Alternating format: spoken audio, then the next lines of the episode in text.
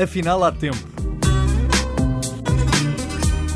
Para conversas com gente diferente, como nós. Um podcast de Jorge Gabriel. Constelações familiares e consciência sistémica despertaram, junto daqueles que uh, veem e ouvem este podcast, uh, algum interesse acima daquilo que é comum, daí regressar estes, uh, ou daí regressarem estes temas a este espaço de conversa. Uh, quem decidi convidar é a psicóloga Maria Gurjão Henriques, responsável também pelo primeiro congresso em Portugal destes temas. Portanto, ninguém melhor do que a Maria para me responder às imensas, confesso, imensas dúvidas que tenho em torno destes assuntos. Maria, em primeiro lugar, o que é que a levou a determinado momento da sua vida, teres uh, aparentemente uma vida profissional bem encaminhada no setor bancário, a desistir da mesma e partir para a descoberta da psicologia e posteriormente estas áreas? Da psicologia, a descoberta da psicologia vem da minha adolescência. Tirei o curso de psicologia quando acabei o liceu e fui para a psicologia aquelas, como, como fiz o meu, o meu, curso superior, portanto não teve nada a ver com isso, não é? Mas adormeceu, adormeceu a psicologia durante o tempo de, de vida bancária? A, a, psicologia durante o tempo de vida bancária adormeceu, mas fiquei sempre hum, muito interessada nas pessoas, muito interessada na origem do sofrimento das pessoas, muito interessada em observar as pessoas. A verdade é que eu no sistema bancário passava a vida a dar formação, passava a vida a mudar de dois em dois anos de, de, de funções, onde tinha que estar sempre no meio de grupos. Uh, olha, foi feito na altura da nova rede, não havia mulheres. Não sei se recorda. Recordo, eu sou dos primeiros clientes Nova Rede. Pronto. E na altura não havia mulheres nos balcões, então foi feita uma experiência comigo. Bora lá, vai para o balcão para ser a primeira mulher. E então era consultora de seguros nessa altura, saí da banca para, para a Ocidental, para fazer, para estar nos balcões da nova rede, para eles começarem a ter uma experiência de ver como é que os clientes reagiam ao facto de haver uma mulher no balcão. Não era bem fixa no balcão, era em vários balcões. Portanto, lá estava eu a gerir equipas de pessoas, etc. E, portanto, o meu percurso foi sempre muito ligado e associado a grupos de pessoas na área da formação, na área da dinamização comercial, etc, etc. E, portanto, toda a parte e de, de, recrutamento, de formação de técnicas de comunicação na altura no BCP e pronto, e portanto fui sempre, nunca fugi muito da área humana, da área das relações humanas, da área de fazer as pessoas descobrirem a melhor versão delas, enfim, foi por aí. Agora, o que é o que, é que aconteceu comigo?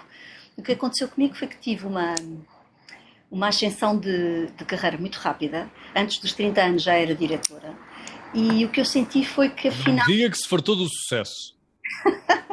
não, mas afinal o que eu senti foi que aquilo que eu tinha não me sabia a nada. Porque eu tinha um bom ordenado, eu tinha um carro bom da empresa, eu tinha autonomia com uma equipa de pessoas que eu podia gerir e fazer coisas engraçadas, mas no fim faltava eu. Como, se eu Como assim? Como assim? Como se eu estivesse a ser engolida por uma série de funções e de sucessos um, exteriores e onde eu não tivesse um, a sentir que me estava a cumprir como pessoa, ou seja, estava a entrar num processo de intimidade comigo e de profundidade comigo e de relação efetiva comigo. E portanto percebi rapidamente que uh, a minha estadia no banco dependia muito, porque eu era um bocadinho irreverente, e portanto, como de dois em dois anos mudavam de função, ora tinha um chefe inteligente do ponto de vista emocional que me dava todo o gás para eu ser quem eu era e achava graça e dava-me toda essa liberdade para eu ter a minha equipe e para fazer coisas diferentes e novas. Ou tinha um chefe que nem sempre daria lugar a, esse, a essa, a essa, essa faceta. Exatamente, e acabava por me sentir completamente hum, apagada. E, portanto, eu comecei a perceber que a minha vida não podia estar dependente das coisas exteriores e da sorte do chefe dois em dois anos e que eu tinha que ser eu a construir o meu próprio destino e a, e a seguir em frente. Então, comecei a estudar uma série de coisas na altura e houve um momento onde eu disse ao banco que tínhamos que ir a contas porque, porque eu já não me revia no futuro. E, portanto, começo a estudar uh, astrologia, depois estudo uh, muitas coisas ligadas à parte do desenvolvimento pessoal. E a Maria vai-me desculpar interromper-lhe uh, o, o, o, seu passado profissional, mas uh, imediatamente fica-me aqui a, a, surgir uma pergunta que é, uma pessoa despede-se, é certo que fica com algum dinheiro, mas como é que depois ganha perspectiva? Até porque há família, há também Sim. filhas, segundo, segundo sei, Sim. não é? Sim. Sim, portanto nessa altura há duas filhas, aquilo que eu senti foi que ao sair do banco eu tinha que mudar a minha vida e tinha que ir eh, e ser eh, deixar de viver no campo do fazer e caminhar para o campo do ser. E que nessa mudança eu tinha aqui dois anos. E portanto quando eu saio do banco eu sou muito muito estruturada do ponto de vista das minhas decisões. E quando eu saio do banco eu decido que durante dois anos eu tinha condições de estar a estudar e de estar a trabalhar em mim e de mergulhar e que ao fim de dois anos que eu tinha que começar a ter um projeto de vida. Ninguém em casa perguntou se havia algum problema, se era preciso consultar um médico por causa dessa decisão? Não, os meus pais, os meus pais na altura apoiaram, quer dizer, apoiaram na medida do possível, ficaram um bocadinho chocados, principalmente mais a minha mãe, que se preocupava mais com a questão da segurança e da estrutura, mas, hum, mas eu, eu estava tão confiante que eu disse está tudo bem, porque eu sei que daqui a muito pouco tempo eu vou começar, as coisas vão começar a surgir. Eu, eu, tenho que ver o que é que surge. São dois anos que eu dou a mim própria. E pronto, e assim foi. Ao fim de um ano e meio começaram, Maria, aquela pessoa quer uma consulta, Maria, aquela pessoa não sei o quê, Maria, aquela pessoa está a precisar. Consulta de psicologia? Na altura, na altura era mais consultas de astrologia, consultas de, de desenvolvimento pessoal e pronto. E portanto fui por aí fora. Mas essa curiosidade em torno da astrologia vem de onde? Olha, vem desde que eu sou miúda porque tive uma grande crise de adolescência que os meus pais não sabiam o que é que me haviam de fazer. porque era muito rebelde. E a minha mãe, na altura, levou-me a psicólogos, levou-me a várias, várias uh, consultas para ver se, se conseguia, pelo menos, que eu, que eu que eu, não, é, não é que eu respeitasse, é que eu cumprisse as regras lá de casa, ou que não quisesse sair fora dos esquemas uh, que me impunham, e, e, houve uma altura onde foi um astrólogo. E quando foi um astrólogo, tinha eu 16 anos, eu saí da, do, da consulta da astrologia e disse à minha Olha, mãe, eu vou, sabe uma coisa, eu vou tirar o curso de psicologia e depois vou estudar astrologia. E a minha mãe olhou para mim e disse: Como é que, como é, que é possível tu estás a dizer Oh, mãe, escreva o que eu lhe estou a dizer. Eu vou tirar o curso de psicologia para me dar uma base boa de entendimento e depois vou tirar o curso de, de astrologia. E pronto, enfim, são curiosidades engraçadas que têm a ver com, a nossa, com o nosso espírito mais. Há pessoas que têm um espírito mais irrequieto e que questionam as coisas e questionam a vida, e eu sou assim desde pequenina. Eu, estava, eu era pequenina e lembro-me de ser muito, muito, muito pequenina e de andar a olhar para as nuvens e de, olhar, de andar a olhar para as sombras e ver o jogo de sombra e luz entre a, entre a lua e as nuvens e estar ali calada horas a fio onde os meus pais, às vezes, nós vivíamos em França, eu vivia em França até aos 6 anos e meio, e íamos de carro, aquelas viagens eternas de carro, nós os três no carro atrás, e eu ia sempre em pé, encostada à porta, em silêncio. E às vezes meus pais brincavam e diziam: Será que nos esquecemos da Maria na bomba de gasolina? Para ver se eu falava. Filha única? Não, não, com três irmãos. Com ah, três ainda irmãos. mais. Sim. Filha, filha mais nova. Filha mais nova. E, e, pronto, e no fundo eles diziam aos meus irmãos: Olha, vejam lá se a Maria está aí atrás no carro, porque ninguém a ouve falar. Era muito calada, era muito introspectiva, era muito observador e gostava era de estar ao pé dos adultos, a ouvir as conversas dos adultos, a ouvir a, as histórias, a ouvir. a beber. No Natal, o, onde eu passava o meu tempo todo era sentada à mesa dos adultos, a ouvir as histórias e as conversas entre as pessoas, a ver as tensões, a ver a ver os seus conflitos, a ver, enfim, isto é o que eu me lembro de mim desde sempre. E, e pronto, e portanto. Hum... Maria, mas eu, sabe, o que eu noto é que, que aquilo a que me apercebo é que a Maria é uma pessoa pragmática. Uh, trabalhou numa área onde os números impõem uh, essa sistematização permanente. E de repente eu vejo a Maria interessada em algo que a própria Maria me, já me garantiu que ainda não há uh, legitimação científica para aquilo que a Maria agora defende como sendo a solução para parte dos nossos problemas. Onde é que combina uma coisa com a outra? Ora bem, no banco, uh, eu cheguei a ser diretora de marketing do Active Bank, era um banco de gestão de ativos financeiros, quando foi o arranque do, do, do Banco 7 para o Active Bank. Eu era a diretora de marketing da época, que fez parte do projeto. E eu dizia ao meu administrador: olha, eu estou aqui a olhar para um projeto e olhar para pessoas. Não estou a olhar para gestão de ativos financeiros. Ah, mas você vai tirar uma pós-graduação. Não vou tirar pós-graduação nenhuma.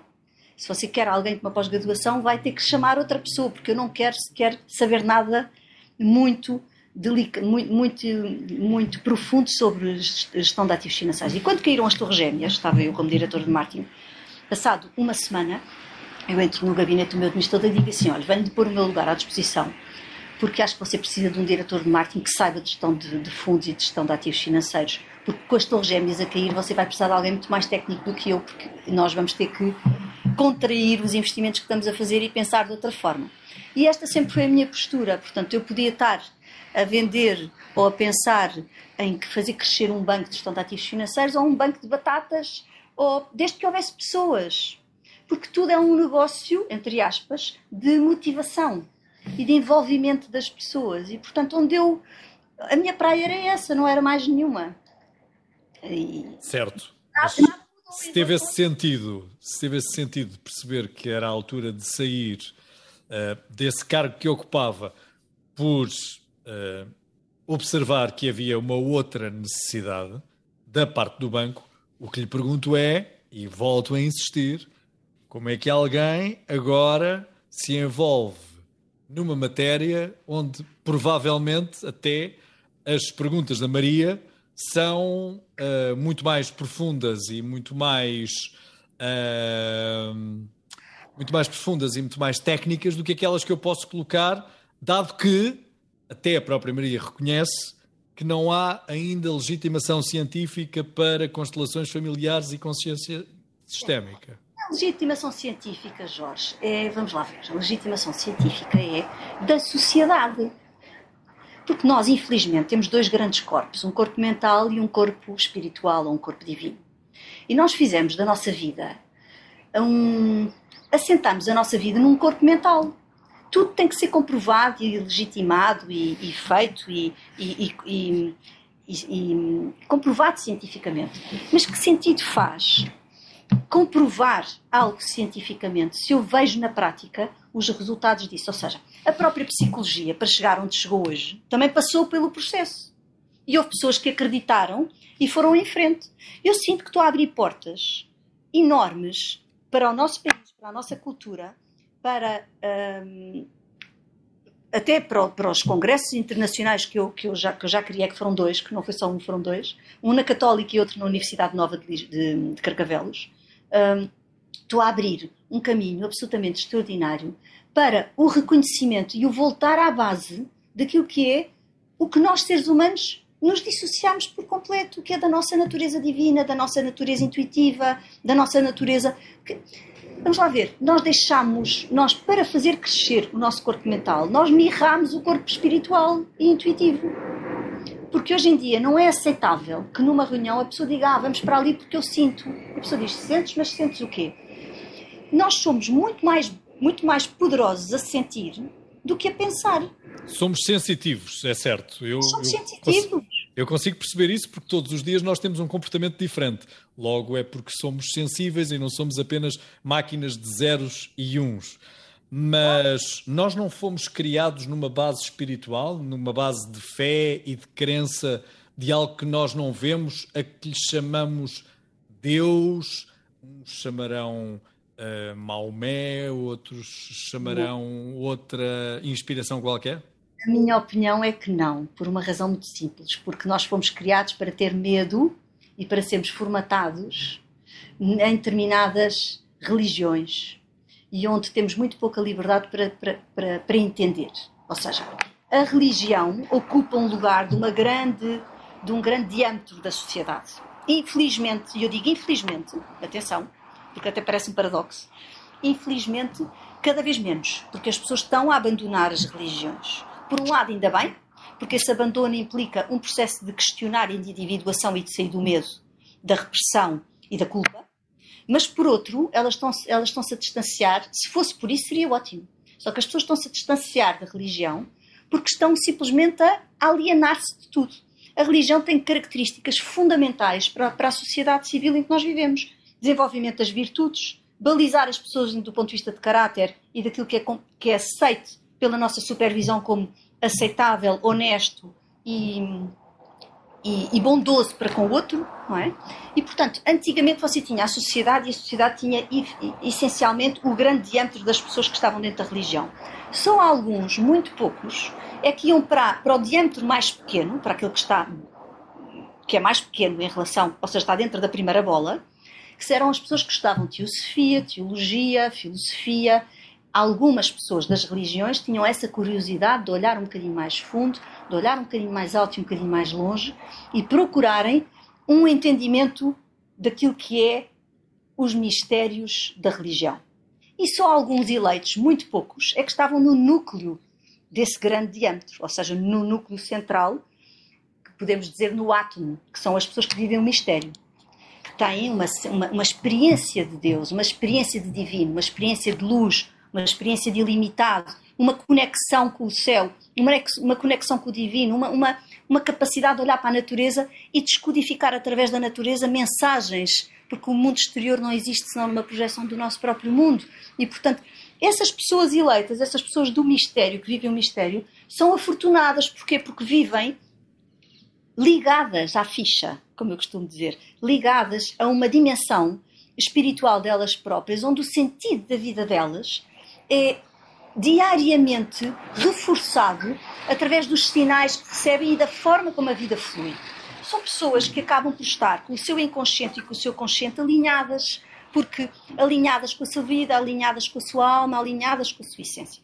O que é que acontece na sociedade hoje em dia? É que estes três diantes, do núcleo do mistério à filosofia, teologia, uh, religião, aos, aos, aos, que estudam, não é?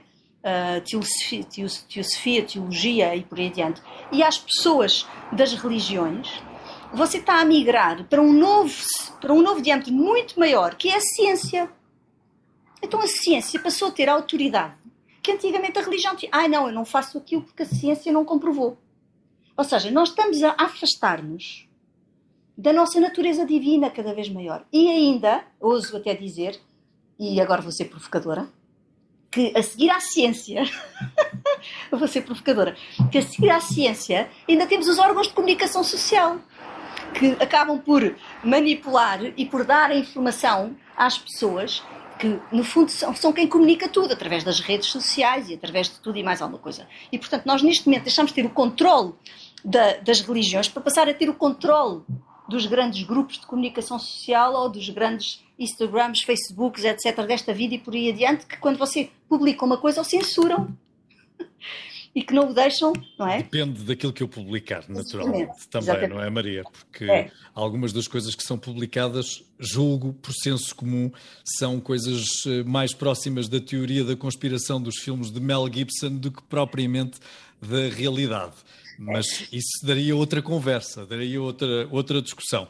Maria. Então, que é que nós mas, falamos aqui? Diga, diga. Mas, diga. Maria, mas não nos percamos. Mas como é que está a sua fé? Uh, é católica? Não é católica? Foi e deixou de ser? Eu sou profundamente crente e profundamente devota das qualidades. Eu, eu procuro me inspirar nas qualidades dos Cristos. Eu sou católica, sou batizada, não é?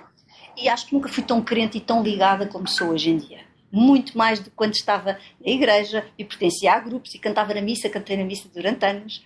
E, portanto, sempre fui, a minha forma de me relacionar com Deus sempre foi de uma forma muito Uh, a cantar, por exemplo. A cantar, sinto o meu corpo todo a vibrar, emociono-me, é como se houvesse uma expansão de mim própria, uma expressão da minha individualidade e do amor que me, que, que me, que me extravasa e que passa para além de mim. Enfim, toda essa, essa relação com o divino, para mim, é uma relação da natureza. Eu posso sentir a presença de Deus a bramar. Posso sentir a presença, posso sentir a presença do divino e do, da, da, do fluxo do amor em mim e da beleza da vida e da, do facto do meu coração bater e que eu não tenho controle nenhum sobre isso. Então não é a fé que está em causa, é o uso que alguns homens fizeram, o mau uso que alguns homens fizeram da fé de todos, é isso? É o desvirtuar, é, é o desvirtuar, é o perder, é, é uma fé, é uma fé cega, ou é uma fé que castiga, ou é uma fé que julga, ou é uma fé que determina o comportamento das pessoas. Eu acho que a fé é algo profundamente inspirador e eu inspiro nas qualidades dos Cristo, inspiro nas qualidades do Buda, inspiro nas qualidades. Agora, eu sei que sou católica, eu nasci numa família católica, sistemicamente eu sou católica e eu nunca vou mudar isso. Porque eu fui batizada e, portanto, há uma relação de lealdade para com as minhas próprias células em relação a um sistema ao qual eu pertenço. Não há como. Agora, já fiz retiros de silêncio de Vipassana, que são retiros budistas, de 10 dias de silêncio. Já fiz oito. E vou e ouço aqueles discursos e pratico a meditação e naquele momento tenho uma perfeita consciência de que, como se Buda viesse trazer a iluminação do entendimento da mente humana, e Jesus Cristo vai falar de amor.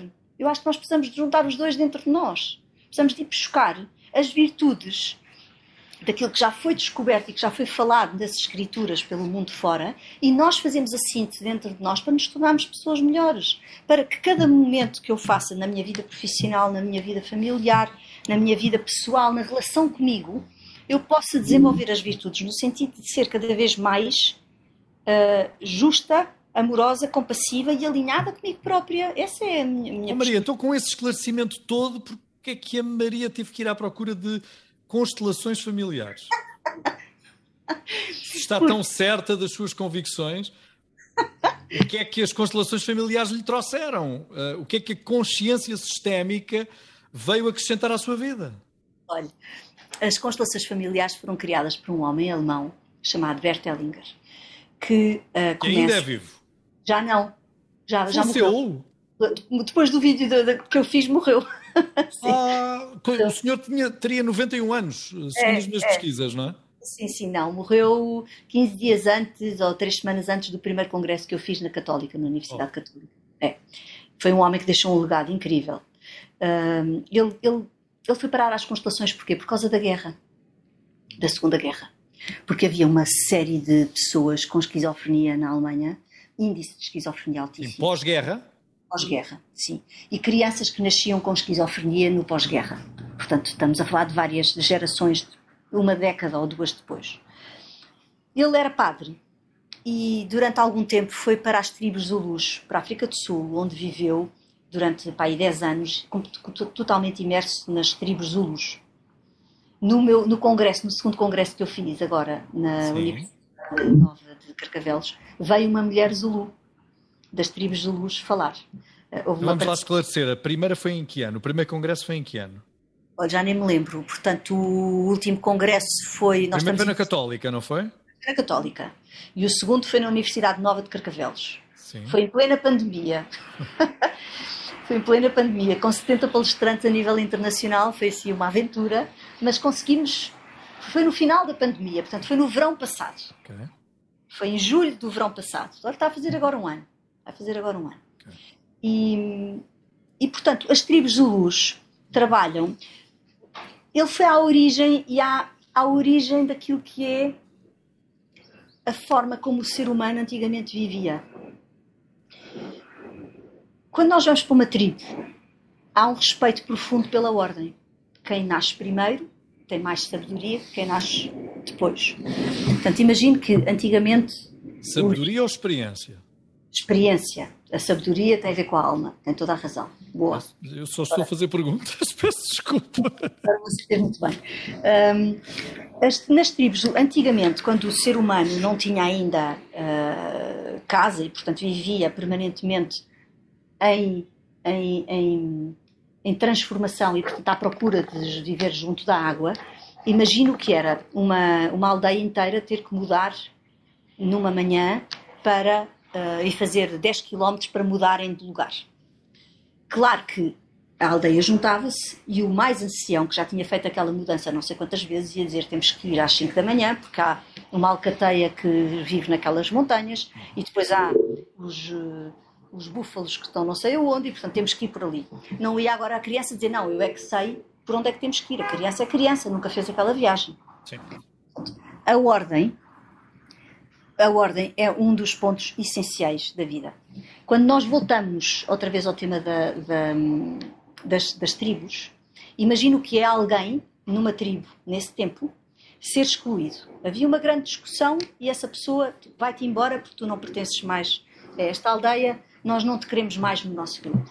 O que é que acontecia a essa pessoa? Essa pessoa muito provavelmente não tinha como sobreviver, iria morrer.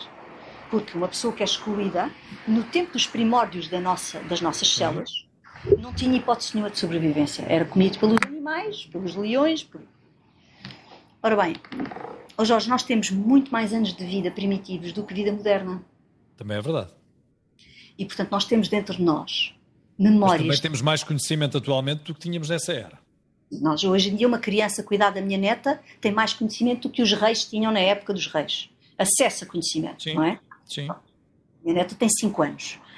Hum, agora, imagina o que é, nós temos memórias nas nossas células de ser excluído é morrer.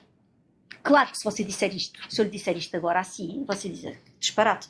Mas uma coisa é na superfície o que você cede, outra coisa é o que você sente no seu corpo de memórias ancestrais que lhe vivem dentro de si e que, e que residem dentro da memória celular do seu corpo. Maria, como é que eu descubro essa memória? Quando começa a conseguir discernir as suas sensações perante determinadas situações. Porque, por exemplo, imagine que você tem uma determinada história na sua vida que acontece e isso é avassalador para si. Tipo, que exagero, uh, fica indignado, fica revoltado e nós vamos olhar para a situação e dizemos assim, mas ó oh Jorge, aquilo que aconteceu foi assim tão grave para tu te sentires Uhum. dessa maneira tão... E nós vamos ver que a maior parte das coisas da nossa vida têm um significado, elas têm uma biografia, há uma biografia e há uma reação emocional. E a maior parte das vezes a reação emocional é desproporcionada àquilo que efetivamente eu estou a viver. Não há proporção. Tudo o que é carga a mais é sistémico, ou seja, você não está a carregar só, não é só a sua experiência, é a sua experiência mais o jus de mora do pessoal todo que está atrás de si e que você traz dentro de si e que de alguma maneira está em reação naquele momento. Oh, Maria, mas então não seria suficiente chamarmos-lhe ponderação?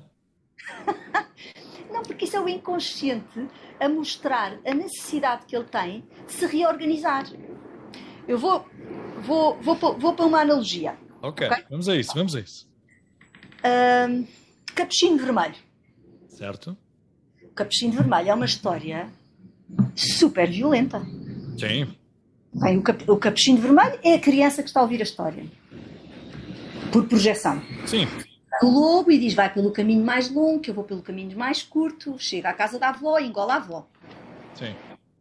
O capuchinho vermelho chega lá e é engolido pelo lobo mau outra vez. E portanto, e a criança fica de olhos esbugalhados a olhar para si e a dizer: conta outra vez. E porquê é que a criança pede para contar outra vez? Porque a história é tão violenta que não é compatível com a sua supervisão. Claro que há hoje em dia, como estamos numa sociedade onde não queremos traumatizar as pessoas e de não traumatizarmos as pessoas não evoluem, porque se não nos, se não nos traumatizarmos, agora essa também é polémica, se não nos traumatizarmos nós não evoluímos, ficamos confortavelmente sentados no nosso desconforto e também não vamos a lado nenhum. Talvez Então, o melhor seja explicar o trauma, não? O trauma não se explica enquanto não é vivido. Portanto, a criança é traumatizada com aquela história e diz conta outra vez. E nós vamos outra vez contar a história à criança. E a criança diz conta outra vez. E você já vai para aí, já contou a história 20 vezes. E há um dia que a criança diz já não quero mais essa história. Sim. É essa a hora em que tenho que lhe explicar a história? É essa a hora em que a, a, a mente dela e a psique dela acomodou os arquétipos. Já percebeu que o lobo vai engoli-la, que o lobo vai engolir a avó, que elas vão sair as duas limpinhas de, de dentro da boca do lobo, Sim, por um Vai caçador. que põe, que põe pedras, e o lobo não é morto, é o próprio lobo que vai beber água ao rio e que com as pedras nunca mais ninguém o viu. Uhum. Portanto, há uma moral. E a criança não consegue acomodar a história toda de uma vez porque é demasiado para a psique dela e precisa de repetir a história vezes sem conta até que a psique acomode todos os arquétipos e ela consiga lidar com essa história e diga agora eu já quero outra história porque essa já, essa já está. A aprendizagem já está feita. Por isso é que é tão importante nós continuarmos a contar histórias às nossas crianças. Agora, a minha pergunta, Jorge, é qual é a diferença entre a história do lobo mau para uma criança e os, e os eventos da sua biografia para si? Qual é a diferença entre tudo aquilo que esta criança ouve e todas estas histórias que ela precisa de repetir vezes sem conta e aquilo que é a minha vida e a minha biografia, que eu atraio os mesmos padrões vezes sem conta até eu ser capaz de os superar, de os sublimar e de me transformar através deles. Maria, nós não vivemos propriamente uma história de capuchinho vermelho recentemente com uh, Covid, mas uma das maiores preocupações foi tentar perceber como é que as crianças e os adolescentes iriam resistir uh, ao facto das crianças não poderem ter a chamada vida normal. Isso. E é, é dramático, hein? É, drama, é, é, verdadeiramente dramático.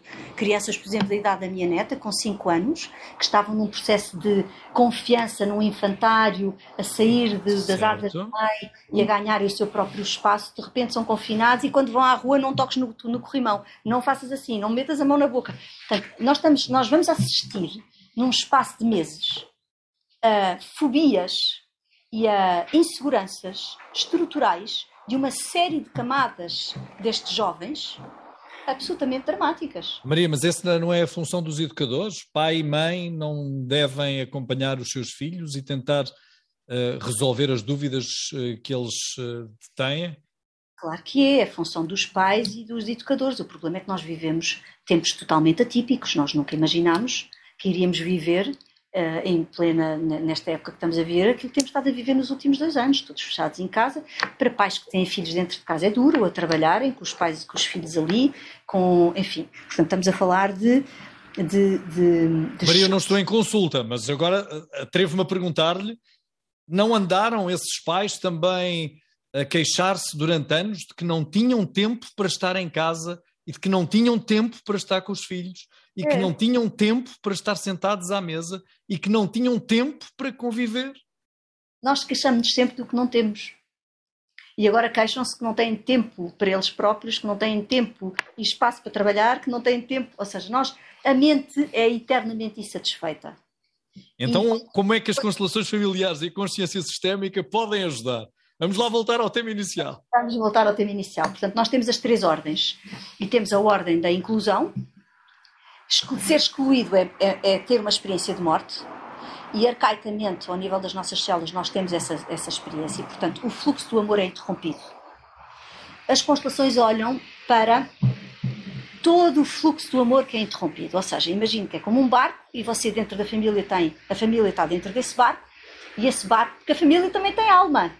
Portugal também tem alma. É muito importante nós percebermos isto. Nós temos a nossa alma e e na natureza, as árvores têm alma, Portugal tem alma, as cidades têm alma e as famílias têm alma. E, portanto, nós, quando há um desequilíbrio, há algo que, que é interrompido. Imagina, o barco vai virar, só que o barco não vira, porque alguém, por amor, vai equilibrar o barco. Portanto, nós, à nascença, estamos tramados, Maria, porque o filho bateu na mãe. pois é verdade. Diz a história, não é?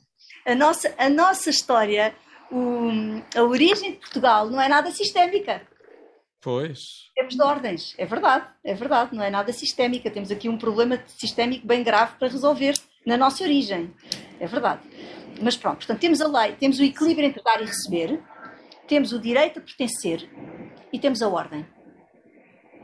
Se você tiver um problema na sua vida, seja ele qual for, Jorge, profissional, pessoal, amoroso, com os seus filhos, com, consigo próprio, você coloca-se a si próprio uma destas três perguntas. Perante este problema que eu tenho, isto vem das tribos zulus, isto vem do, dos primórdios da história da vida, do, da vida humana. O respeito por estas três leis. São as leis da natureza. Vamos lá enunciá-las outra vez. Direito a pertencer. Direito a pertencer, a ordem, Sim. a ordem, e, e o equilíbrio entre dar e receber. Equilíbrio ordem, entre dar e receber, ok. A ordem, eu dou-lhe um exemplo muito prático. Há uma nascente de um rio. Esse rio vai por ali fora pela encosta. Ele não chega a uma aldeia e diz assim: Não gosto desta aldeia, vou fazer um esguicho para a aldeia seguinte. Sim, sim, percebo. Pronto. Portanto, se o meu irmão mais velho tem um problema com o meu pai, obviamente que a água que me chega a mim, que sou a terceira filha da terceira aldeia, vem contaminada pela aldeia, pela água que passou pela, pelo, pelo meu irmão. Não há hipótese. Porque o meu irmão foi lavar roupa ao rio e a água vem com água e sabão. Sim, percebo. Pronto, eu consigo entender essa analogia, sim. Agora Mas... imagine o que é, numa família, e agora é constelações e agora é sistémica, e você vai já perceber isto. Numa família onde há um aborto, onde há uma. Não vamos para uma situação tão, tão forte. Quer dizer, tão forte. Elas são todas fortes. Um filho morre com 7 anos de idade. Sim. Isto é insuportável. Claro, não há qualificação para tamanha dor, não é? Exatamente. Não há como. Nem há nome, não é? Nem há nome há, para quem perde um filho. Sim. Exatamente. O que é que acontece a esta mãe e a este pai? Ficam no movimento para a morte. Porque eles não conseguem consentir a vida sem aquele filho. Mas, entretanto, há mais três filhos vivos. Claro. Mas os filhos vivos, perante aqueles pais, quase que deixam de ser tão importantes como aquele que morre, porque a dor é tão grande que, que, que, que o olhar afunda ali. Sim, mas isso não é uma regra. Há pessoas que conseguem ultrapassar essa dor pelo amor que têm pelos filhos. Há pessoas que conseguem ressignificar essa dor e têm uma capacidade mental. Olha, eu tive uma situação uma vez numa consulta, foi a consulta mais difícil que eu já tive na minha vida. Aliás, eu fui à Tânia Ribas com esta pessoa Sim. há atrás. Foi uma pessoa que perdeu num acidente de carro os seus três filhos, a mãe e o marido. Ficou em coma e quando acordou, as pessoas entravam no quarto e fugiam. Porque não conseguiam encará-la. Claro. Queria dizer que ela tinha perdido o mundo inteiro dela naquele, naquele acidente. E quando ela me entrou na consulta para me fazer, para fazer constelações, para olhar para uma, à procura de um olhar mais amplo, de um olhar que desse sentido à vida dela, foi. Eu só me apetecia chorar naquela consulta. Claro fiz um esforço enorme. E no fim até lhe disse: olha, hoje você sai e não pode pagar a consulta, porque hoje quem recebeu uma consulta fui eu ao, ao conhecê-la. Por uhum. favor, pague esta consulta, porque eu não me sinto digna de receber um, a troca da consulta. Pronto, isto é só um exemplo, porque há, há pessoas que têm uma capacidade. O ser humano tem uma capacidade de sofrer e de passar por situações que eu às vezes fico absolutamente. Hum, Fico sem palavras. Fico sem palavras. Mas voltando às ordens, portanto, nós temos o direito a pertencer, o equilíbrio entre dar e receber e a ordem. Se você tiver um problema na sua vida, vai colocar-se uma destas três perguntas. Perante este problema, alguém está a ser excluído? E rapidamente você vai perceber que, perante a dinâmica do problema, se calhar estamos a excluir alguém. Se incluir essa, essa pessoa, o problema vai se resolver. Perante o problema, há equilíbrio entre dar e receber? Eu estou bem naquilo que eu estou a dar e naquilo que eu estou a receber? Está a haver justiça, equidade, dignidade nesta troca? E se formos a ver, se o problema estiver nessa ordem, você vai conseguir resolver. Eu estou um, a cumprir a ordem, ou seja, se eu compro uma empresa, por exemplo, eu estou a respeitar as pessoas que vieram antes e a dignificar para pegar nisto e ir em frente. Por exemplo, partilhas. Um, imagino que um irmão, e isto é a lei do universo, Jorge, não é uma coisa da sistémica. A sistémica só traz para a sociedade comum as leis do universo. Isto não é nada de especial. É uma, são leis que você reconhece na sua alma, que, que lhe caem bem porque faz todo o sentido. Não estamos a falar de uma de, de descobrir a pólvora. Não estamos Maria, a... mas quando fala em leis do universo, fala em, em que em concreto? Por exemplo, se houver um, um irmão que passa a perna ao outro em partilhas Sim. e que fica com um terreno maior e com uma parte da herança, o que vai acontecer é que essa pessoa que está a passar a perna ao irmão não vai conseguir fazer dinheiro ou fazer fluir aquilo que recebeu em cima da infelicidade do outro ser vivo. Porque há um fluxo da vida. E o fluxo da vida é, tem uma, tem uma ética. E há determinadas. Então é, é isso que falta provar à ciência? É essa regra que sempre que passamos a perna, se quiser, sempre que provamos desamor ao outro, nós acabamos por o receber, o desamor? Uma coisa é consciência sistémica, e consciência sistémica faz parte da ciência. Você tem a física quântica, Sim. o âmbito Goswami tem todos os físicos quânticos a falarem de sistémica a sistémica está completamente legitimada pela ciência. A, a visão sistémica, das, nós estamos todos interligados. O Covid é um exemplo de sistémica. Sim. Mas isso é uma coisa, outra coisa é eu passar a perna, a passar a perna ao meu irmão sim, numa sim. herança, não é exatamente Pronto. o mesmo, não é? Já vou lá, já vou lá. A crise do subprime é sistémico. Uh, houve uma Sim, nós já sabíamos que ia acontecer, não é? Exatamente. É e, vai, e vai tipo dominó e, claro, e claro. dominou. Uh, é preciso perceber que a consciência sistémica é um paradigma de vida, não tem nada a ver com ciência. É, está totalmente legitimado pela ciência. Sim, tem... sim, é a história da borboleta que bate as asas no Japão e acaba por causar uma tempestade no outro lado qualquer. A, a quântica já provou isso. Estamos a falar é de const... as constelações familiares é que não estão legitimadas pela ciência. Então, mas há desamor. que é uma ferramenta da consciência sistémica. Então não vamos misturar as duas coisas. É. Eu, por exemplo, registrei a marca consciência sistémica e não posso registrar a marca consciência sistémica, porque é do senso comum. Eu posso registrar um logotipo com a marca consciência sistémica. Então, é o logotipo que a pessoa não pode usar aquele nome com aquele logotipo, mas o nome em si eu não posso apropriar dele, porque ele faz parte do senso comum. Portanto, a consciência sistémica é de facto, nós estamos todos ligados num emaranhado e numa teia invisível de amor entre todos nós, Sim. e que as sincronicidades, que são movimentos acausais, também estão provados pela ciência. Que é você pensa numa pessoa e ela telefona-lhe. Você diz, uau, o que é que aconteceu? Coincidência, eu... dizem? Dizem coincidência, mas não é coincidência, é sincronicidade, que é um movimento acausal. Você não sabe a sua origem. A verdade é que houve um campo, um campo energético que vibrou e que fez acontecer duas coisas. Oh Maria, não me leva mal, mas isso seria muito fácil porque nós sempre que precisássemos de falar de alguém, pensávamos muito nessa pessoa e essa pessoa acabava por nos ligar. Não? É? E há pessoas que têm esse dom. Conseguem fazer isso? Há pessoas que têm esse dom, há pessoas que têm esse dom. Pessoas mais, mais com força mental mais trabalhadas têm esse dom, mas não vamos entrar por aí. Que já não, é... não, não, não. Eu estou a ir atrás da conversa, só estou a ir é. atrás da conversa. As constelações familiares é que não estão legitimadas pela, pela, pela ciência. Porquê? Porque as constelações familiares, você tem duas formas de trabalhar nas constelações familiares. Trabalha-se em grupo, com grupos de pessoas, e você vem com uma determinada dinâmica ou questão para colocar de algo, de um padrão que você tem que está em repetição. Padrão de sofrimento? Ou padrão também pode ser padrão de felicidade? Pode ser o que você quiser, o padrão é? de, de, felicidade. Pode ser o que quiser, padrão de sofrimento, padrão de felicidade. E nós só nos queixamos quando temos dor. Não isso. nos queixamos ou publicitamos quando temos amor. Não, não, porque isto também é quando temos amor, também rapidamente arranjamos maneira do, de entrar na insatisfação, portanto. Nunca é suficiente para o ser humano, é, é isso? suficiente, o ser humano vive é. na mente e a mente está permanentemente à vida de alguma coisa mais. Insaciável. Exatamente, exatamente.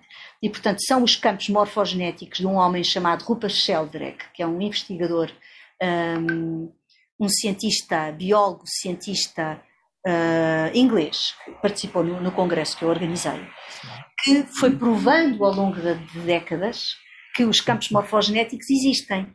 E o que é que é um campo morfogenético? É quando você olha para o, para o céu e vê os pássaros todos, de um momento para o outro, virarem os todos ao mesmo tempo para o mesmo lugar. Então eles mandaram SMS uns aos outros. Eh, mandaram um eles seguem um líder, não é? Normalmente, esses bandos seguem um pássaro guia, não é? Como é que você explica que os ursos, na noite de lua cheia, na desova do salmão, marcam todos encontro num território que eles são altamente territoriais? Portanto, eles não gostam de se ter ao lado uns dos outros, porque o macho urso quer Sim. o outro macho urso a léguas dele, mas naquele dia de lua cheia, na, na desova do salmão, estão todos em festa, todos juntos, aparecem lá todos. Fizeram também um, um SMS uns para os outros, não é? aparecem lá todos para a desova do salmão. Porquê, Jorge? Porque está em causa a sobrevivência da raça, porque eles precisam de hibernar e têm que comer gordura. se alimentar, sim. Exatamente, têm que comer gordura para poderem hibernar e para poderem sobreviver. Portanto, naquele momento já não é o meu território. É vamos todos sobreviver e vamos preservar a nossa raça. São outros valores, mas os animais fazem isto. Sim. Então, e nós não fazemos o mesmo nas nossas famílias? Nós não tentamos sobreviver face às nossas necessidades? Nós temos um, um, um, um software que se chama Mente, que deu cabo da nossa principal relação com o mundo e com a vida e com os nossos centros do sentir e com os nossos, com os nossos é? sentidos, que é a mente.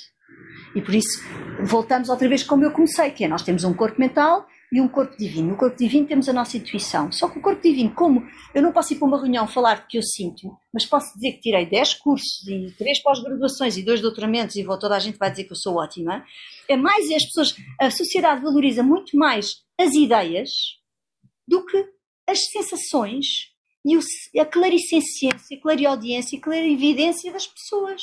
E nós temos que voltar à nossa natureza humana, porque senão nós vamos ser ultrapassados pelos robôs, que vão ser muito melhores que nós, não vão ter uma mente que os vai trair, não têm um inconsciente como nós, e rapidamente vão começar a fazer coisas que nós não vamos poder competir com eles, e nesse esquecimento da nossa humanidade e da nossa capacidade de estarmos ligados a nós próprios, nós vamos ficar totalmente desintonizados. Que é o que nós estamos, as pessoas têm um olhar vazio, têm um olhar alucinado, as pessoas têm um olhar que andam à busca de alguma coisa e estão. estão, estão, estão Talvez porque as pessoas também estejam programadas em ter o máximo possível para poder parecer aquilo que é mais valorizado pelos outros, que é ter. Pois, só que no meio disso esquecem-se delas próprias. E o caminho de vida, que é um caminho de reintegração do seu ser, que é um caminho de reintegração, de voltar a juntar aquilo que foi separado, você, você, eu, todos nós acabamos por falhar a nossa proposta espiritual. Que é quem Como é que nós descobrimos qual é a nossa proposta espiritual? Como é que nós descobrimos que temos uma missão a cumprir? Eu costumo dizer que a missão de vida somos nós. Não há nenhum sítio para onde eu ir, porque o único sítio para onde eu tenho que ir é para dentro de mim. Portanto, eu não tenho o lugar de chegada sou eu. Para que é que eu é de querer ser a mulher mais rica do cemitério se o lugar de chegada sou eu? Portanto, o tema de fundo aqui é nós deixamos de. Nós somos melhores para os outros do que somos para nós. É muito mais fácil eu, eu poder fazer uma descrição de quem sou eu para os outros do que quem sou eu para mim. Se eu perguntar quem é você para os outros e quem é você para si. E as pessoas em geral têm muito mais facilidade em responder à primeira pergunta do que à segunda. Mas não há temos... pessoas que se sentem bem em amar os outros? E isso também significa amarem-se a si próprios? A maior parte das pessoas que são muito generosas, muito, que se doam muito e que estão muito viradas para fora, têm um vazio de amor enorme. E estão a tentar, de alguma maneira, nessa doação que fazem aos outros, ter a recompensa da valorização do outro para preencher o seu próprio vazio. Talvez seja preferível que elas sejam assim do que o inverso, não é? Não, é mais para os outros, digo claro, eu. Claro, claro que sim, claro eu que percebo. sim. O tema é um tema de, de de relação comigo própria, não é um tema de relação com o outro, é um uhum. tema de quem sou eu para mim e para onde é que eu vou e para onde é, para onde é que eu me dirijo. Um, e como é que eu estou na relação dentro do meu próprio mundo e como é que eu faço a separação entre o meu mundo e o mundo exterior. Como é que eu estou? Nós temos vários ciclos, não é? Temos o ciclo da aprendizagem, temos o ciclo da construção, temos o ciclo da realização e temos o ciclo da doação.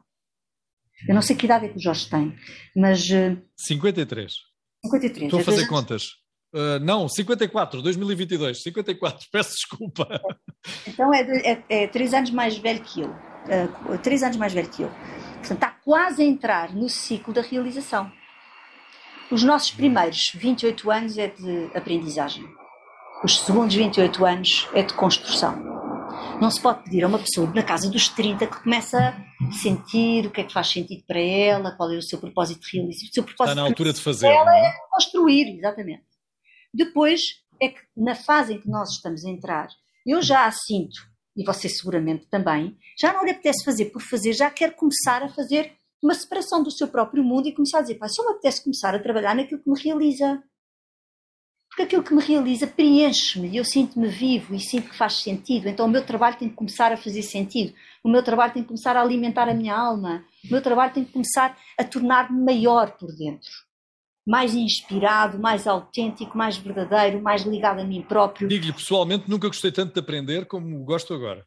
Isso, porque está há dois anos, objetivamente, claro que se calhar já entrou, da fase da entrada do ciclo da realização e, portanto, você não vai querer continuar um, a ser uh, engolido por uma máquina do tempo onde está permanente, parece, parecemos todos o coelho da Alice do País das Maravilhas, estou atrasado, não é? Estamos sempre atrasados para tudo. É verdade, é verdade. Portanto, atrasados atrasados para nós próprios. Ou seja, eu ao estar atrasada para tudo, eu não me estou a viver. Eu estou-me a falhar a mim. E é disto que se fala, é esta a, a, a, proposta espiritual, é eu saber quem sou, para onde eu vou e como é que eu me dirijo e como é que eu quero ir. E não ser engolida neste, neste caminhar onde somos literalmente ultrapassados pela vida e depois mais tarde, ui, passou tanto, ui, a minha neta já vai com 5 anos eu nem a, vi, nem a vi crescer. As minhas filhas, uma com 24 e outra com 22, o que é que aconteceu? Onde é que eu estava? Oh Maria, provavelmente porque não era a altura de vermos os nossos filhos crescer, era a altura de fazermos alguma coisa, também por eles. Claro, sim, mas é um conjunto, é um conjunto de coisas. Agora, a maior parte das pessoas vive desligada desta dimensão, porque cada vez mais nós vivemos numa sociedade de imagem, do parecer em vez do ser. As redes sociais vieram nos desconectar ainda mais de vidas idílicas, onde nós tentamos projetar uma vida idílica e uma forma de viver muito superficial e muito baseado numa imagem numa, numa, numa, num cenário que estamos a construir vazio de conteúdo, vazio de profundidade e vazio de viver a nossa sombra. Só que o tema da vida é a luz não tem sombra. A luz projetada no universo não tem sombra. Ela só tem sombra se for colocada entre, entre um objeto. Sim, se houver um objeto, o objeto é que provoca a sombra. Sim. Portanto, nós, enquanto corpo humano, quando encarnamos, nós representamos sombra, a sombra da luz, porque temos um corpo opaco. Então, durante muito tempo, nós vivemos como se fôssemos a sombra da nossa alma. Enquanto nós não despertarmos para uma dimensão muito profunda do nosso ser e da nossa alma, não da minha personalidade, a minha personalidade e a minha mente têm que estar ao serviço da minha alma. E não a minha alma ficar mirradinha e não ter espaço para ser, porque a personalidade e a mente vão por ali fora e não lhe dão espaço para ela respirar. Nem sequer para se manifestar. Ah, não, quando ela se manifesta, ah, isso não interessa nada o que tu sentes. Eu li naquele livro que é assim, ou a ciência diz que é assim, agora vou lá. Portanto, durante muito tempo, e a maior parte de nós, os nossos corpos são a sombra da nossa alma, não são a nossa alma, enquanto nós não despertamos para esta dimensão divina. E quando nós despertamos para esta dimensão divina, nós podemos começar a fazer a alquimia, a transformação do metal e ouro, que na verdade é a alquimia do processo de iluminação, do processo de transcendência, que é eu começo a reconhecer a minha luz, e quanto mais perto eu estou da luz, maior é a minha sombra, mas também mais menos opaca ela é. Quando você faz uma experiência com uma lâmpada e com uma, e com uma mão, se eu aproximo a mão da luz, a sombra é cada vez maior. Claro. Mas é mais translúcida. Se eu me afasto da luz, a sombra é menor, mas é super opaca. Certo. E igual num processo espiritual. Quanto mais longe eu estou da, da minha dimensão divina, mais opaca é a minha sombra e mais eu vivo em função e mais a minha vida e os acontecimentos da minha vida e a minha biografia é densa. Porque eu nem sequer estou consciente de que aquilo, de que a vida e os meus acontecimentos são co-criados por mim, à espera, capuchinho vermelho, que eu aprenda a aprendizagem, que eu viva número de vezes suficiente para transmutar. Viver várias vezes, é isso? Eu tenho que fazer temos... várias segundas. Nós temos que voltar a viver nós temos que repetir muitas vezes a mesma experiência, temos que fazer várias rotundas. Mas na mesma vida ou noutra vida? Nesta vida, então nós não estamos sempre a repetir padrões? Estamos sempre a repetir padrões. É, estamos sempre a repetir padrões, nós estamos sempre a repetir a mesma. Maria, mas depois de morrermos voltamos cá, na sua opinião? Se não tivermos feito a aprendizagem, sim. Para si é uma inevitabilidade, temos que voltar até sermos perfeitos? Perfe... O, o Ellinger tinha uma frase que eu adoro, que é o que está perfeito está concluído. O que é perfeito está concluído. Só o imperfeito tem futuro. E por isso eu gosto muito de ser imperfeita, porque adoro viver. Portanto, um, o perfeito está concluído. Oh, Maria, não teme a morte? Nada. Eu, todos os dias, cada dia que passa, o meu objetivo de vida é me preparar para a morte. Porque se eu, cada dia que passar, for mais consciente da minha, das virtudes que eu preciso desenvolver e da ação, de uma ação correta, de um pensamento correto e de uma ação correta e da palavra correta, eu estarei seguramente a fazer um, um ótimo trabalho para mim própria. E, portanto, Maria, já lhe perguntaram se alucinou? Se Maria não, alucinou? Está-me você a perguntar agora pelos Não, vistos? eu estou a perguntar se alguém lhe perguntou. Não, não. Nem as Não. amigas lhe disseram, ou familiares lhe perguntaram: Oh Maria, tu não estarás a precisar de ajuda, Maria? Esse é o tipo de afirmações que podem levar uma pessoa a ter que consultar eh, um médico da especialidade. Não, porque desde que eu não perca o princípio da realidade e o princípio do bom senso e o princípio da minha relação com a vida, está tudo bem. Eu não tomo nada de eh, substâncias aluci- alucinogénicas, não, não, não me embebedo, não fumo, não bebo café, portanto, eh, quer dizer, bebo água e, e é. e- Maria, vamos a, a- algumas perguntas eh, curtas, eu diria de algibeira, e pedir-lhe respostas breves. Bora. Que é um constelador? O que é um facilitador?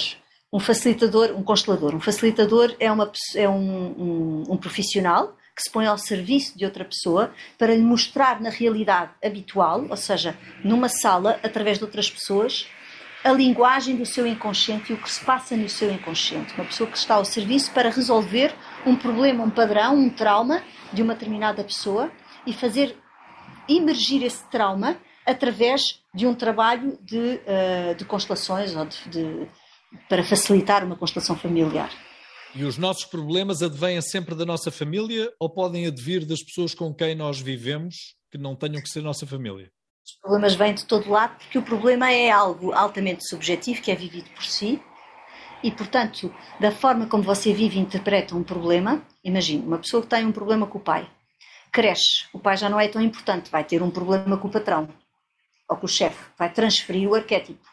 E, portanto, o problema vai mudando de pessoas em função daquilo que a pessoa está capaz ou não capaz de ver. A verdade é que nós temos a capacidade de projetar no nosso inconsciente arquétipos nas pessoas que estão à nossa volta para garantir junto do nosso inconsciente que aquela história é vivida e repetida vezes sem conta até que eu me consiga amar e incluir através dessa experiência, como o capuchinho vermelho. Certo, mas a fonte dos problemas não tem obrigatoriamente que ser a família. Pode ser provocado individualmente por mim.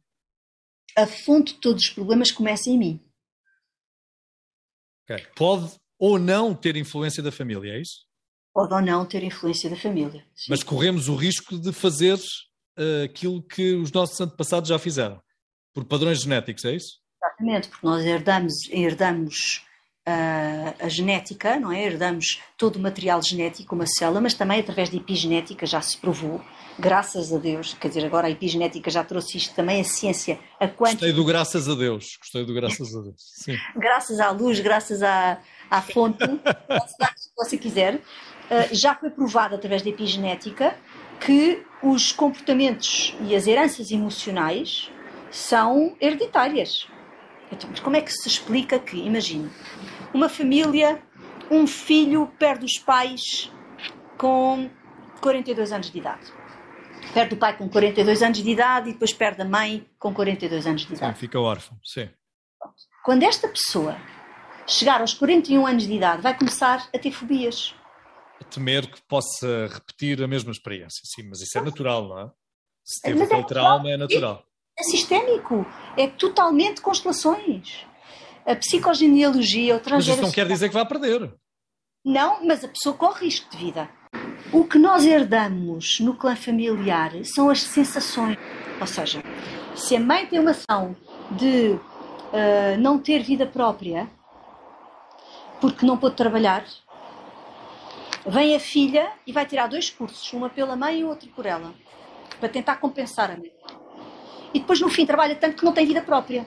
Ou seja, na verdade, ela quer compensar a mãe, mas no fim de contas, como biologicamente ela tem 50% da mãe dentro dela, ela está atrapada ao mesmo, à, à mesma sensação e, portanto, acaba por também não ter vida própria, não porque não pôde trabalhar, mas porque trabalha demais.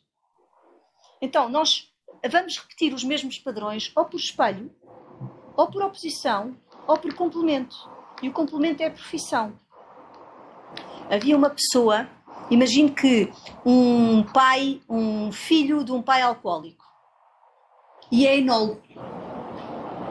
O que é que ele está a fazer a ser enólogo? Está a espiar o tema do álcool, tentando sublimar um tema que foi altamente doloroso da sua própria infância. É um exemplo. Pode haver outros, não é? Sim, mas isso um... não, quer, não quer obrigatoriamente dizer que é uma herança. Pode suceder, ou se quisermos, corremos o risco de. É isso? Muitas das profissões dentro dos sistemas familiares são por compensação do inconsciente. Nós não nos podemos esquecer, Jorge, que o nosso inconsciente é 70 e tal ou 80% do que nós somos. Se você tem uma empresa com dois sócios, um tem 20% e outro tem 80%, quem é que manda na empresa? Senão o inconsciente. Não é? Portanto, o ser humano, nós somos muito arrogantes em relação ao conhecimento de nós próprios. Nós não nos conhecemos. A primeira coisa que devíamos todos fazer era parar e mergulhar dentro da história do nosso clã familiar para perceber quais são as sensações, as dores, o que é que aconteceu no passado com esta gente toda, o que é que ficou por fazer, o que é que foi injusto, quem é que morreu cedo demais, onde é que houve uma interrupção do fluxo do amor, para entender quem eu sou e para poder começar a ser livre de construir o destino à minha maneira e não estar ao serviço de algo maior, a tentar compensar ao preço do meu próprio destino um clã enorme. Então, digamos que é uh, alguém que aprofunde uh, os seus conhecimentos sobre constelações familiares, o que pode fazer é superar alguns traumas que não consegue justificar que existam, é isso?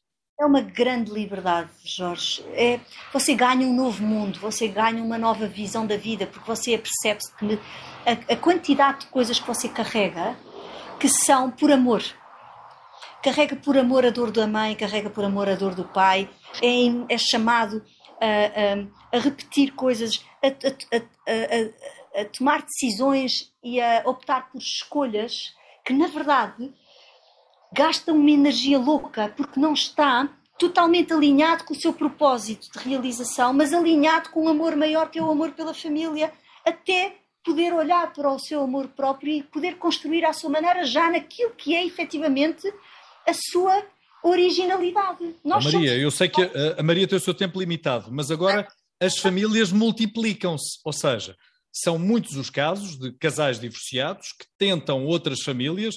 Bom, isso então vai dar uma salganhada. Que ainda nascem filhos de outras relações, não é? Sim, e que têm sim. que conviver com os filhos de relações anteriores dos seus pais. Sabe que eu acredito que as coisas que vão acontecendo do ponto de vista arquetípico também têm a ver com a evolução do próprio ser humano ou o potencial de evolução do próprio ser humano. Quando nós vamos olhar, por exemplo, no nosso tempo, as histórias que nos contavam eram histórias arquetípicas destas, da Capuchinho Vermelho, etc. Sim. Hoje em dia você vai ver uma série da Netflix e, portanto, havia o bom e o mau, o, o vilão e o, e, o, e o salvador, e quando você ia ao cinema, se aquilo não acabava da forma como o seu corpo aceita, nós saíamos mal dispostos do cinema a dizer que não tínhamos gostado deste filme. Este filme, não percebo nada deste filme, não gostei nada, não me sinto nada bem, não, porque o arquétipo não estava preenchido. E isso é visceral. Isso é visceral. Não há cá mente que aguente perceber isto. O corpo denuncia, o corpo sim, é. Sim, sim, sim. É, é algo que nos incomoda. Claro. O que é que está a acontecer neste momento nas séries da Netflix que os adolescentes e os adultos, alguns adultos também veem? O vilão é, é, é, é vilão e depois também é salvador. Há uma também é bonzinho, também é bonzinho. É bonzinho e depois já é mau e depois já é bonzinho e as pessoas estão a ser trocadas, como se já não houvesse os extremos. É como se estivéssemos a brincar aos arquétipos. E isto também faz parte da própria evolução da humanidade, nós temos que evoluir para deixar de, de julgar e de condicionar as pessoas por aquilo que elas fazem, mas perceber as circunstâncias que uma pessoa, numa circunstância pode ser uma coisa e noutra pode ser noutra. E nós temos que começar a ter, a ganhar esta flexibilidade de entender a pessoa e os seus atos, não por aquilo, por uma definição daquilo que ela é, mas das suas idiosincrasias. E começar a, a, a humanizar e a pôr amor aqui dentro e a entender que não é a pessoa em si. Eu às vezes faço coisas e digo coisas dos quais não me orgulho nada. Para eu já estar muito melhor do que estou. E quando isso acontece, eu só penso para mim própria, ok Maria, tu não és isto por inteiro, tu também és isto, mas tu não és isto por inteiro. Bora lá, chama a ti outras partes de ti que te deem o apoio agora que tu estás a precisar, para poderes olhar para esta parte de ti que acabou de dizer isto ou fazer isto com a qual tu não estás nada contente, mas que tu também és isto e tu tens... É como se eu precisasse mais do que nunca de mim própria para me pacificar num momento onde eu, infelizmente, não tive altura, não consegui. Não, não somos todos bons mas também não somos todos maus. Não, somos um. um... Temos o verso e o reverso connosco. Como você tem agora, luz na sua cara e sombra na sua camisa. Que é provocada pelo sol que está a ser refletido ali numa outra janela, numa outra varanda. Mas, portanto, temos o verso e o reverso. Temos é que tentar viver mais o amor, o que é positivo, do que é negativo e o desamor, se quiser, é isso? Desenvolver as nossas virtudes e percebermos que nós somos um ser humano com uma curta experiência somos seres divinos com uma curta experiência humana e que estamos aqui para reintegrar o nosso ser e para aprender e voltar a amar partes de nós que nós deixámos de amar, vazios de amor que nós fomos tendo ao longo dos tempos e que se repetem pedindo-nos a oportunidade de cuidarmos e trazermos e trazermos para dentro de nós essa parte de nós. Ok, Maria. Voltaremos a conversar com certeza sobre este assunto, porque julgo que atrás do segundo Congresso de Consciência Sistémica, ou de Consciência uh, Geral, se quiser, uh, virão outros e mais pessoas também surgirão para conversar sobre este assunto e para aprofundarmos um pouco mais sobre este tema. Muito obrigado. Obrigada eu pela confiança e pelo convite e continuo a fazer o seu bom trabalho. Obrigado.